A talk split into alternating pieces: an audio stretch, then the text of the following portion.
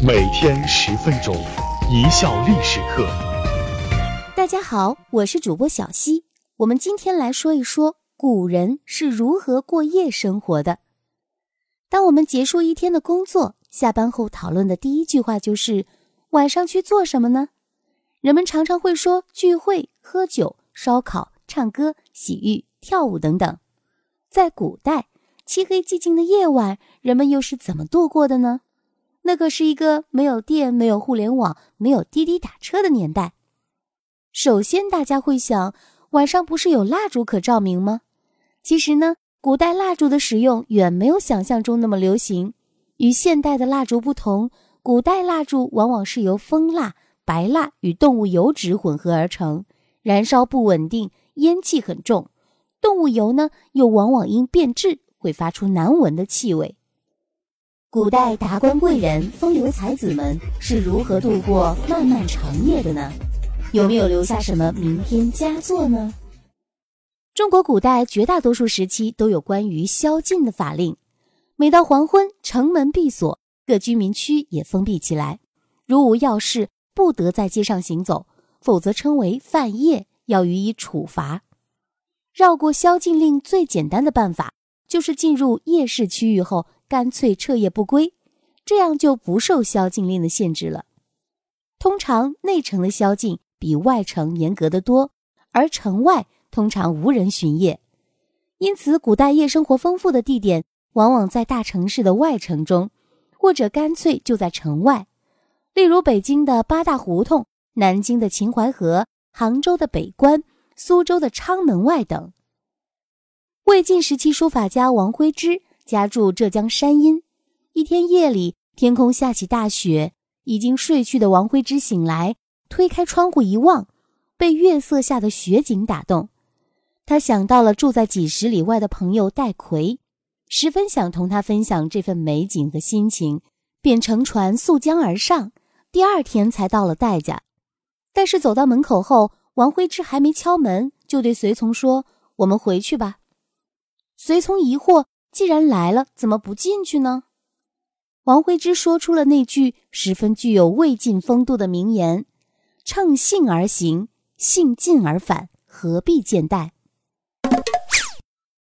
唐代长安城宵禁虽然严格，但并不妨碍人们到特定的区域寻欢作乐，如平康里就是主要的红灯区。卢照邻的名诗《长安古意》中还有这样的故事情节。一群游侠少年在长安红灯区寻欢作乐，继而朝廷命官带着大批随从光顾。过了不久，又有贵为将相的大人物莅临。如果不愿在外面过夜，还可以享受外送服务。唐宋至明朝的中央地方官府往往蓄养官妓，方便公职人员设宴时陪酒。后来只要肯花钱，也可享受同等待遇。清代行话称为叫一个局。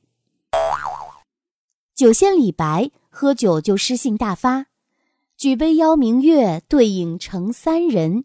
高兴了还去水中捞月，没钱了五花马、千金裘都让孩子拿着换酒。率真如此，今天也很难遇到了。有一次晚上，大老远去会汪伦，还赤裸裸的写下了“桃花潭水深千尺，不及汪伦送我情”。还有一种说法。认为夜宵和风月场所的出现颇有渊源。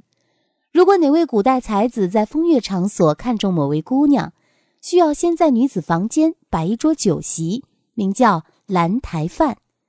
席间少不了浅斟低唱，才子必须得有点墨水，才配在这朦朦胧胧的情调下与姑娘进入正题。落魄江湖载酒行，楚腰纤细掌中轻。十年一觉扬州梦，赢得青楼薄幸名。劝君莫惜金缕衣，劝君惜取少年时。花开堪折直须折，莫待无花空折枝。杜牧这首著名的诗就是这样来的。宋代是个基本取消宵禁的时代，在中国古代难得一见。喜欢夜行的宋太祖。将宵禁的时间延迟到三更。北宋末年，宵禁令干脆名存实亡，不再执行。南宋临安夜市更加繁荣。能够参与到夜生活的人，多是达官贵人，在物质生活得到充分保障的情况下，夜幕降临，纨绔子弟又怎肯辜负这消闲的时光？爱热闹的可以夜市青楼结伴夜游，不爱热闹的可以琴棋书画聊以自慰。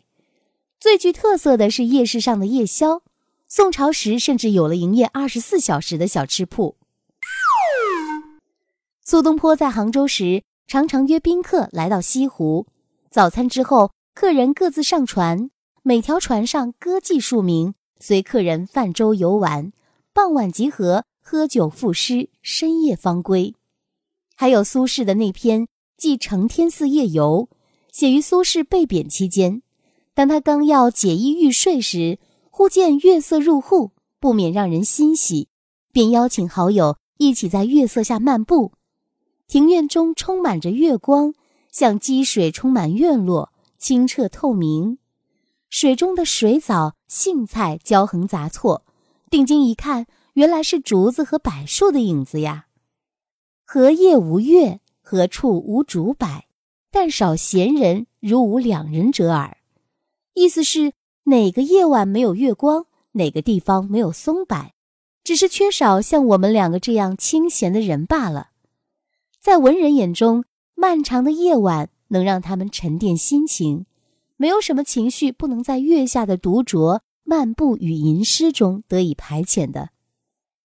古人晚上聚会，大多是好基友聚在一起，把酒言欢，评古论今，吟诗作赋，猜谜下棋等。当然，才子们也喜欢独处，走走游游，或感悟伤怀，或心生感慨。充裕的感情加上绝妙的文采，在夜晚搭建的舞台上绽放。说到文人与夜晚，其实不乏很多浪漫的故事。不要误会，这里不是才子佳人的花前月下，而是文人间的惺惺相惜。总之，可圈可点。这画面太美，我真不敢想啊！在古代。普通老百姓又是如何度过夜晚的呢？普通百姓的夜间生活当然没有文人那么轻松浪漫。当时生产力低下，为了得到自己想要的物品或者维持生计，人们往往日未出而作，日落不能息。在结束了一天辛苦耕耘之后，往往还要对农作物进行粗加工，对农具进行加固修理。另外，他们还要根据天气变化、季节更迭。在每个特定节气期间，完成大量的准备工作。比如说，北方的农民为了吃到馒头、面条，要经过很多程序，一般都是晚上把干净的小麦放在石磨上磨成面粉，然后和面、发酵，最后上锅蒸成馒头。这样既不影响白天的正常工作，还能一早吃上热乎的饭食。再举个例子来说，为了穿上暖和或舒适的衣服。妇女们要先把棉花脱棉籽、压弹花，再把弹好的棉花搓成条形，放在纺机上纺成线团，再印染、纺织、裁剪做衣服。这一系列下来需要大量的时间，所以不少的纺织缝纫都是晚上进行的。为了让农民安心睡觉，文人舒心赏月，夜市如常开放，也少不了背后的维持者。日不出就做的不只是农民。也有古代官员，他们在凌晨五点左右就要排队集合早朝，为了准时到达，必须半夜就起床。所以，如果一个官员兢兢业业，那么他的夜生活可能结束的非常早。而另一个群体就是商人，为了能够在夜市摆起摊子，估计也要从早到晚不停歇的忙活着。在古代，还有一件大家经常过的夜生活状态，就是挑灯夜读。无论是为了出仕，或是功名，还是单纯的爱好，读书人都必然不肯浪费夜晚的大好光阴。还记得凿壁偷光的故事，主人公因为家里没钱买烛火，在自己墙上凿了洞，借隔壁的光来读书。古人爱读书，晚间尤盛。在古代，士农工商的观念深入人心，只有读书才是出人头地、光宗耀祖的唯一正途。古时候的人由于条件限制，一般不会通宵达旦，生活比现在人还是有规律很多的。如今许多人都过着黑白颠倒的生活，奉劝各位朋友们注意身体健康第一呀！感谢大家的收听，本节目由一笑而过影音工作室出品。